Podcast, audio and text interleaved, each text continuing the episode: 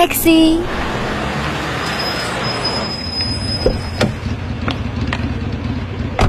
我想到外面去，去哪里都好。小姐，旅行是件严肃的事情。可我不在乎。既然这样，那么就去。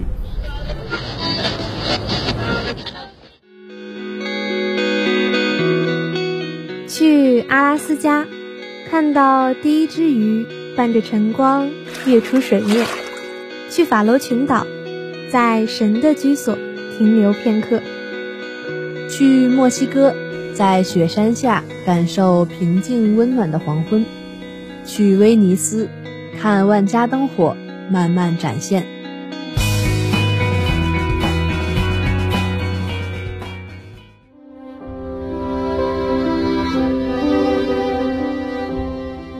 去六本木的天空博物馆吃一次法餐，去诚品二十四小时书店翻阅历史，去感悟罗丹美术馆的沉思者雕塑。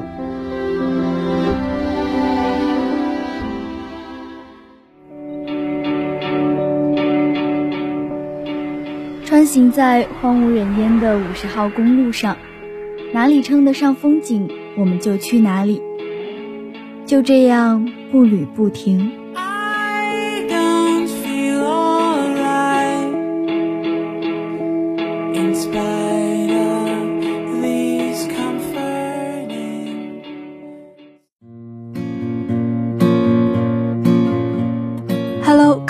柱下以及收音机前的听众朋友们，大家好呀！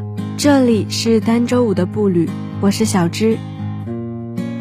世界大同的理想生活就是住在英国的乡村，屋里装着美国的水电煤气管子，请个中国厨师，娶个日本太太，再找个法国情人。这句话是学者林语堂说的。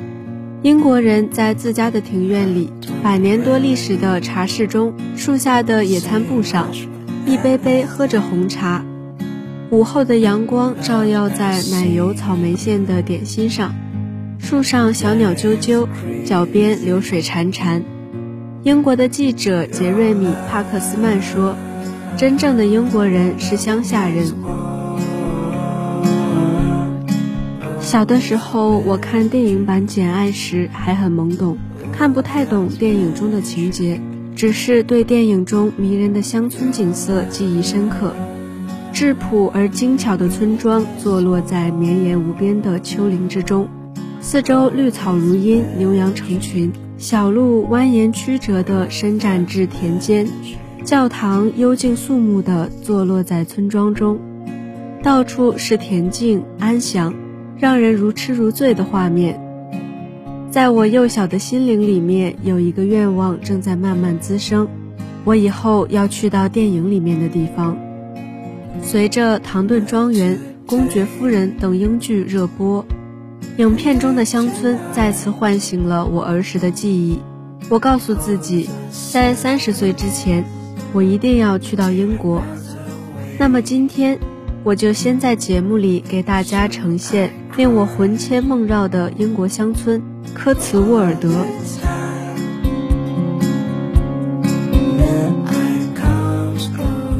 科茨沃尔德并不是单独的一个城市，而是一片区域，分布着许多小镇。它位于英国中部的丘陵地带，涉及英格兰的六个郡，距离伦敦西面有九十分钟的车程。从伦敦出发去科茨沃尔德，有汽车、火车、租车三种方式，而且以上方式都可以把水上伯顿作为中转站，换乘巴士到达目的地。我们首先来到科茨沃尔德北边的一个小镇，被誉为小镇精华的百老汇，在这里的小餐馆吃午餐，坐在二楼窗口欣赏这个分布在主街两侧的典型英式小镇。小店一楼则更像一个蔬菜水果店，新鲜亮丽的西红柿、芦笋、灯笼椒占据了店门口二分之一的街道。店内则摆着当地食材制成的果酱、香肠、果酒。相比山脚下热闹的小镇，山坡顶的百老汇塔就显得有点孤独了。这座同样呈现出好看的蜂蜜色的哥特式塔楼，顶部有极富韵律的锯齿状设计。英国这部杂志的封面即是这座塔楼，恰到好处地说明了英国的灵魂在乡村这一真理。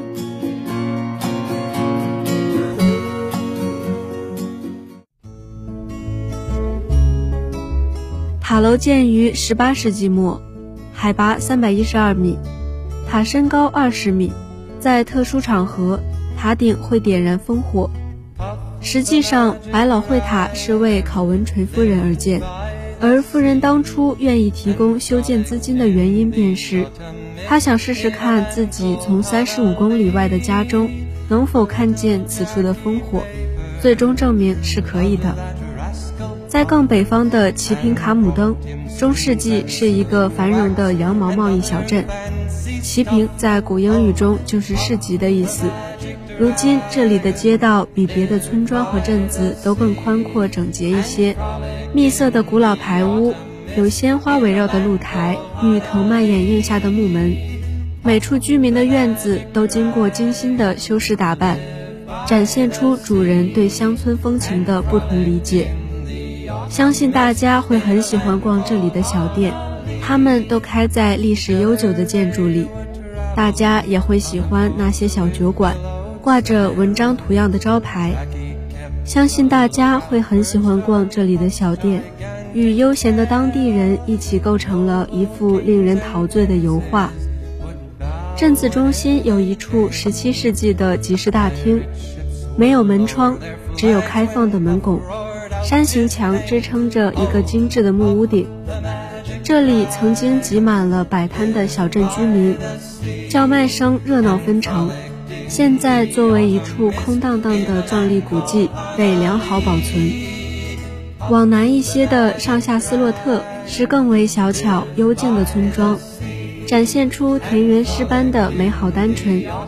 上斯洛特依着一处缓缓的山坡而建，坡顶伫立着古老的教堂，周围分布着密色的乡村小屋与各自葱郁的院落。而水流环绕的夏斯洛特，浅浅的水流将小村分成两岸，几座简陋的石桥连接起一边连成排的房屋与另一边独立的村屋。两岸的房屋都是科茨沃尔德的蜜色石材建造，这里游人稀少，甚至当地人也在午后闭门不出，因此游客得以独享那招摇的水草，摇摇摆摆的鸭子。以及水岸乡村的安宁。另一处水畔乡村水上伯顿，相比其他安静的小镇与村庄，这里显得人气兴旺。清澈见底的水畔，绿树成荫，数座古朴的三孔石桥将河流两岸连接起来，高街与河流平行。沿街的密色房子里开着不少漂亮的小店、咖啡馆、茶室。餐厅、便利店，每间都有好看的门面，让人忍不住走进去一窥究竟。绕到高街后面更安静的区域，有指示牌引领我们走向古董商店，开展一场寻宝之旅。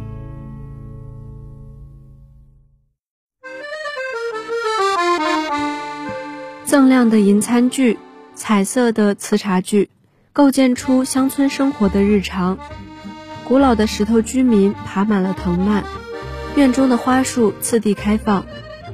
此时或许正适合默念出祭词的诗句。它有生机勃勃的春天，在幻想中把所有的美景一览无余。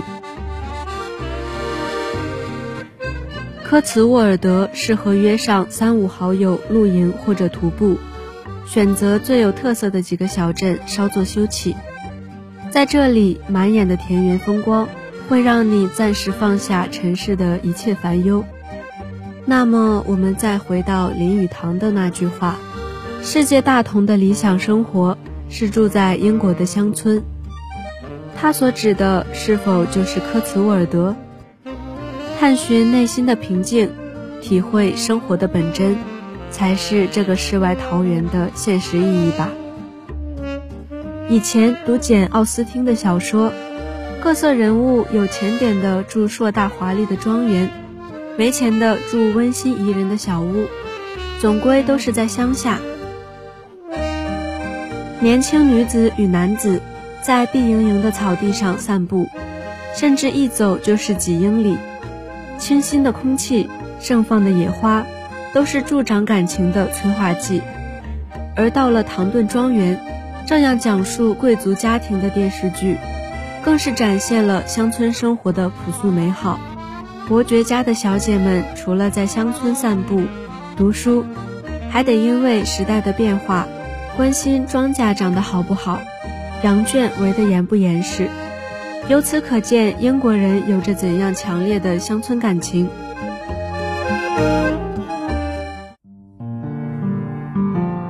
直到如今，乡村也被许多英国人视为普遍的乡愁，最终的心灵归宿。无论在大城市如何打拼，赚得了资本的头一件事。大多是去乡村买一间小屋，以《哈利波特》系列闻名的罗琳也不例外。然而，可不是人人都能享受得起英国乡村，尤其是科茨沃尔德这般美妙的地方。看看书中、剧中，都是贵族才住得起乡村，而工人阶级都聚集在伯明翰、利物浦这样的工业城市，想要拥有一处自己的世外桃源。毕竟是一个奢侈的梦想，所以我们作为旅行者，随意穿梭在科茨沃尔德的乡村，便已知足。